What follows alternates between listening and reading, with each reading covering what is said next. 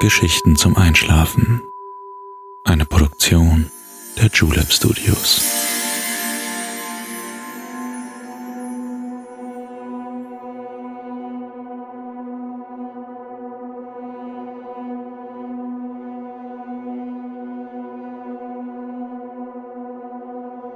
Psst. Hey, du schläfst ja noch gar nicht, oder? Das ist nicht schlimm. Ich bin Balto und ich freue mich sehr, dass du wieder dabei bist. Wir besuchen heute Alice in ihrem berühmten Wunderland. Was fragst du dich vielleicht? Das ist doch ein Kinderbuch, oder nicht? Ganz genau. Geschrieben wurde es im Jahr 1865 von einem englischen Schriftsteller namens Lewis Carroll. Bis heute ist es eines der berühmtesten Werke der Literatur. Von der ursprünglichen Originalausgabe sind nur noch elf Stück erhalten. Eines davon wurde im Jahr 1998 für 1,5 Millionen Dollar an einen Sammler versteigert. Irgendetwas ganz, nun ja, Wunderbares muss also an der Geschichte dran sein. Hast du Lust, dich auf die Spurensuche zu begeben und mir ins Wunderland zu folgen? Ich glaube, ich sehe schon das weiße Kaninchen winken. Diese Geschichte hat sich Svea gewünscht. Vielen Dank dafür. Wenn du auch einen Ort hast, eine Geschichte oder eine Fantasiewelt, in die du dich gerne einmal zum Einschlafen hinbegeben würdest, dann schreib uns gerne an Geschichten zum Einschlafen julep.de. Wir freuen uns auf deinen Vorschlag.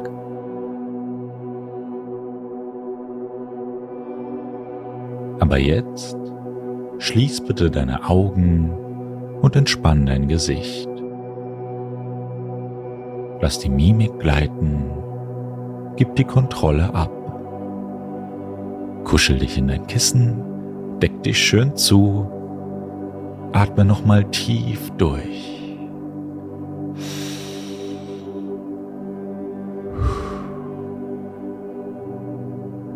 Schon kann es losgehen. Viel Spaß und angenehme Träume.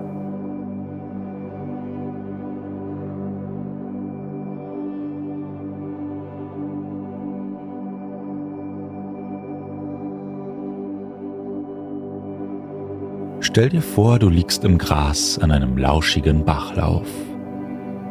Wir begeben uns ein Stück zurück in die Vergangenheit.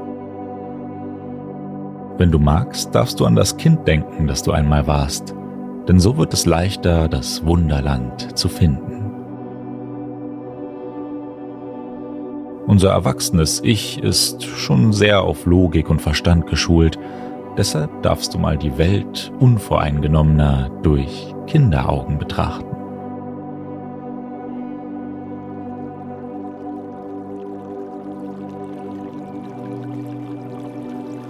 Es ist ein traumhafter Tag. Der Bach plätschert sanft vor sich hin, die Luft ist angefüllt vom Duft der Sommerblumen. Dir ist herrlich langweilig. Verträumt betrachtest du einen blauen Schmetterling, der sich auf einer gelben Blume niederlässt. Wie schön wäre es einmal fliegen zu können.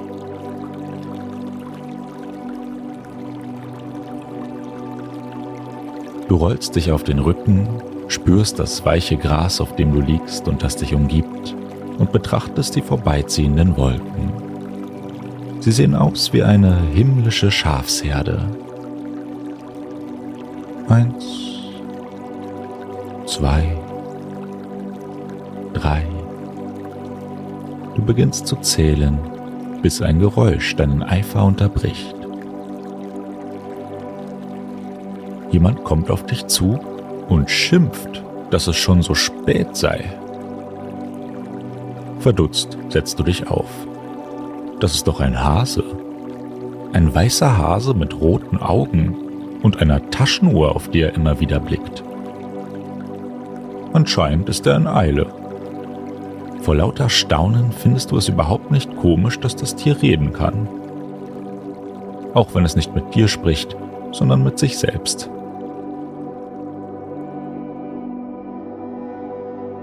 Vergessen sind die Schafswölkchen. Du möchtest wissen, warum der Hase so unruhig ist. Also folgst du ihm.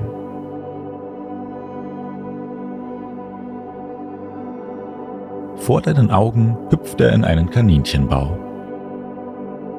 Lass uns ihm folgen. Ohne zu überlegen, springst du hinterher. Du fällst und fällst und fällst noch etwas tiefer. Bestimmt trudelst du geradewegs einmal durch die Erde hindurch. Gerade als du dich fragst, auf welchem Kontinent du wohl wieder herauskommen wirst, landest du in weichem Stroh. Das Kaninchen ist weg. Nur ein Gang voller verschlossener Türen erstreckt sich vor dir. Natürlich probierst du die nächstbeste aus. Schließlich bist du ja neugierig, wo du hier gelandet bist. Doch sie ist abgesperrt, genau wie alle anderen Türen im Gang. Resigniert siehst du dich um. Doch alsbald bist du entzückt, dass du einen Glastisch mit einem goldenen Schlüssel darauf findest. Leider ist dieser Schlüssel für die großen Türen viel zu klein. Aber dort, hinter dem Vorhang, entdeckst du eine kleine Tür. Der goldene Schlüssel passt wie angegossen. Du öffnest sie und blickst in einen wunderschönen Garten. Ob es dort auch so herrliche blaue Schmetterlinge wie bei dir daheim gibt? Das willst du herausfinden, wenn nur der Durchgang nicht so eng wäre. Da findest du ein Fläschchen, auf dem in geschnörkelten Buchstaben Trink mich steht. Hm, Vielleicht hilft es dir ja. Die Flüssigkeit schmeckt wie dein Lieblingsdessert. Und zu deinem Erstaunen schrumpfst du so lange, bis du durch die versteckte Pforte passt. Ha, geschafft. Du betrittst den geheimnisvollen Garten.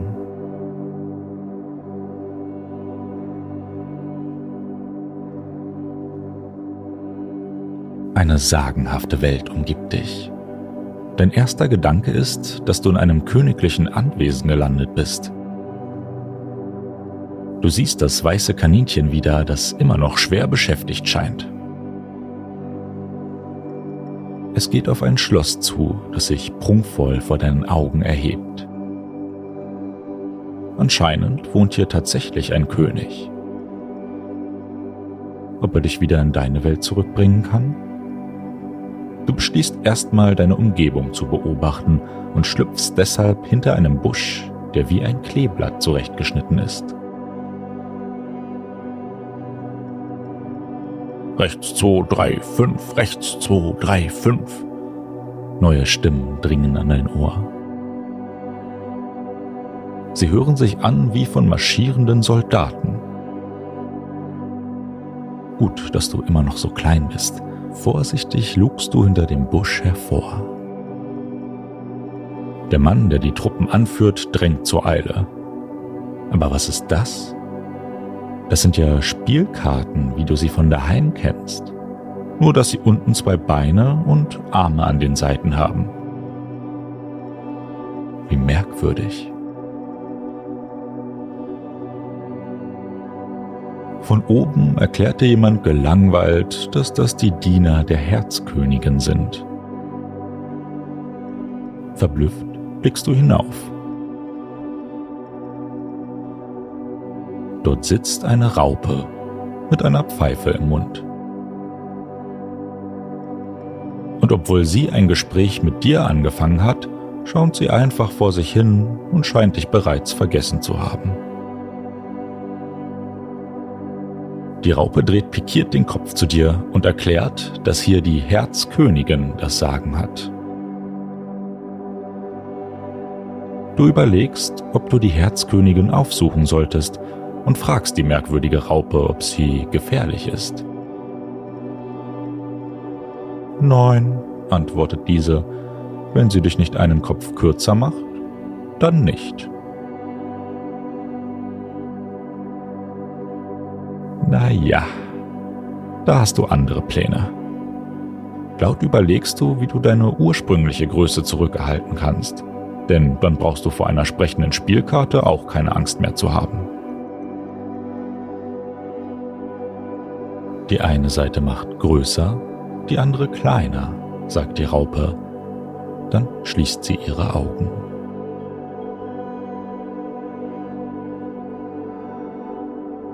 Du erkennst, dass sie einen Pilz meint. Also brichst du dir von beiden Seiten ein größeres Stück ab. Der erste Bissen vom linken Stück schmeckt etwas holzig und lässt dich noch weiter schrumpfen. Oh je, obwohl es ein feines, kribbelndes Gefühl ist, hast du keine Lust als Ameise zu enden. So isst du rasch ein kleines Stück von der anderen Seite und wirst wieder groß. Erleichterung durchflutet dich, bis du merkst, dass du nun für den ganzen Hofstadt sichtbar bist. Eine besonders prächtige Karte mit einer Krone auf ihrer Kante beginnt zu kreischen. Sofort bist du umringt von den Kartensoldaten. Du erklärst, dass du einfach nur nach Hause möchtest und keine bösen Absichten hast, doch die Herzkönigin kneift herausfordernd ihre Augen zusammen. Sie fordert dich zu einem Crockett-Spiel auf.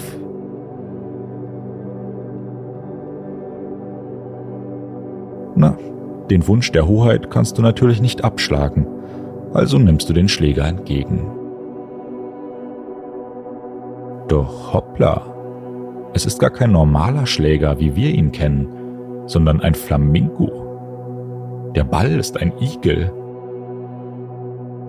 Unter den Umständen kannst du den Wunsch wohl doch guten Gewissens abschlagen. Du beißt schnell in eines der Pilzstücke, die dich kleiner werden lassen. In der Verwirrung, die darauf entsteht, rennst du in Richtung Wald.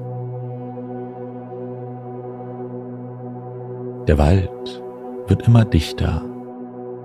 Er leuchtet in lila und Blautönen. Die Pflanzen scheinen einer Unterwasserwelt zu entstammen.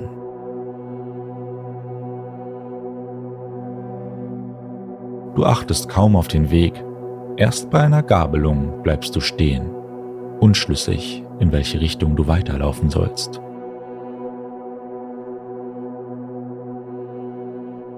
Da erscheint ein schimmerndes Grinsen zwischen einer Astgabel, gefolgt von einem rundlichen Katzengesicht. Die Grinsekatze blickt dich aus ihren großen Kulleraugen an. Hoffentlich kann sie dir helfen, den richtigen Weg zu finden, wenn sie schon so nett lächelt. Sie ringelt ihren Schwanz und zeigt mit der Spitze nach links. Dort wohnt der Hutmacher. Damit du schneller bist, machst du dich wieder groß. Unterdessen verschwindet die Grinsekatze wieder.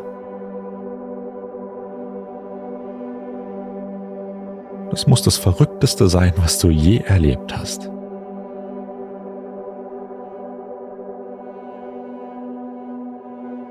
Du findest den Hutmacher an einem voll beladenen Tisch vor einer geblümten Teekanne sitzend. Neben ihm befindet sich der Märzhase und zwischen den beiden ein schlafendes Murmeltier. Erschöpft bleibst du stehen. Hase und Hutmacher scheinen keine Notiz von dir zu nehmen, sondern vergleichen ihre Taschenuhren. Dann rücken beide synchron einen Platz nach rechts. Das schlafende Murmeltier nehmen sie dabei einfach mit. Du versuchst auf dich aufmerksam zu machen. Doch erst als Hundegebell erklingt, wirft dir der Hutmacher einen Keks zu. In deiner Not schlingst du ihn hinunter und wirst sofort wieder klein. Rasch nimmt der Hutmacher dich auf seine Hand und versteckt dich in der leeren Teekanne. Die Soldaten der Königin sind da. Hutmacher und Hase beginnen ein abstruses Gedicht vorzutragen. Durch all den Irrsinn wirst du ganz schläfrig. Du kuschelst dich in dein Gewand ein und machst die Augen zu. Vielleicht ist das sonderbare Abenteuer ja nur ein Traum gewesen.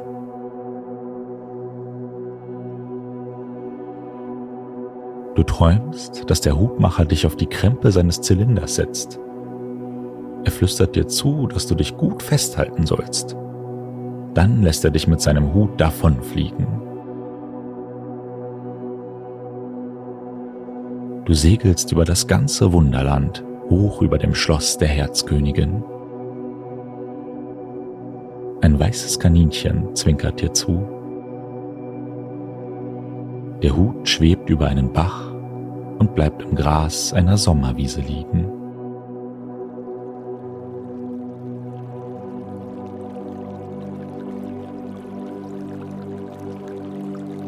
Ein blauer Schmetterling flattert in die Höhe und du bist wieder daheim. Was für eine wunderbare Welt, die sich Lewis Carroll da ausgedacht hat. Er soll ein großes Herz für Kinder gehabt haben.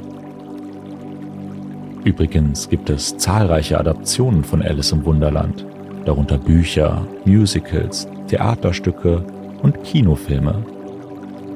Die bekannteste ist wahrscheinlich die Disney-Verfilmung mit Johnny Depp in der Rolle des verrückten Hutmachers. Die beste Inszenierung der Geschichte jedoch findet in unseren Träumen statt. Jetzt bist du dran. Erkunde dein ganz persönliches Wunderland.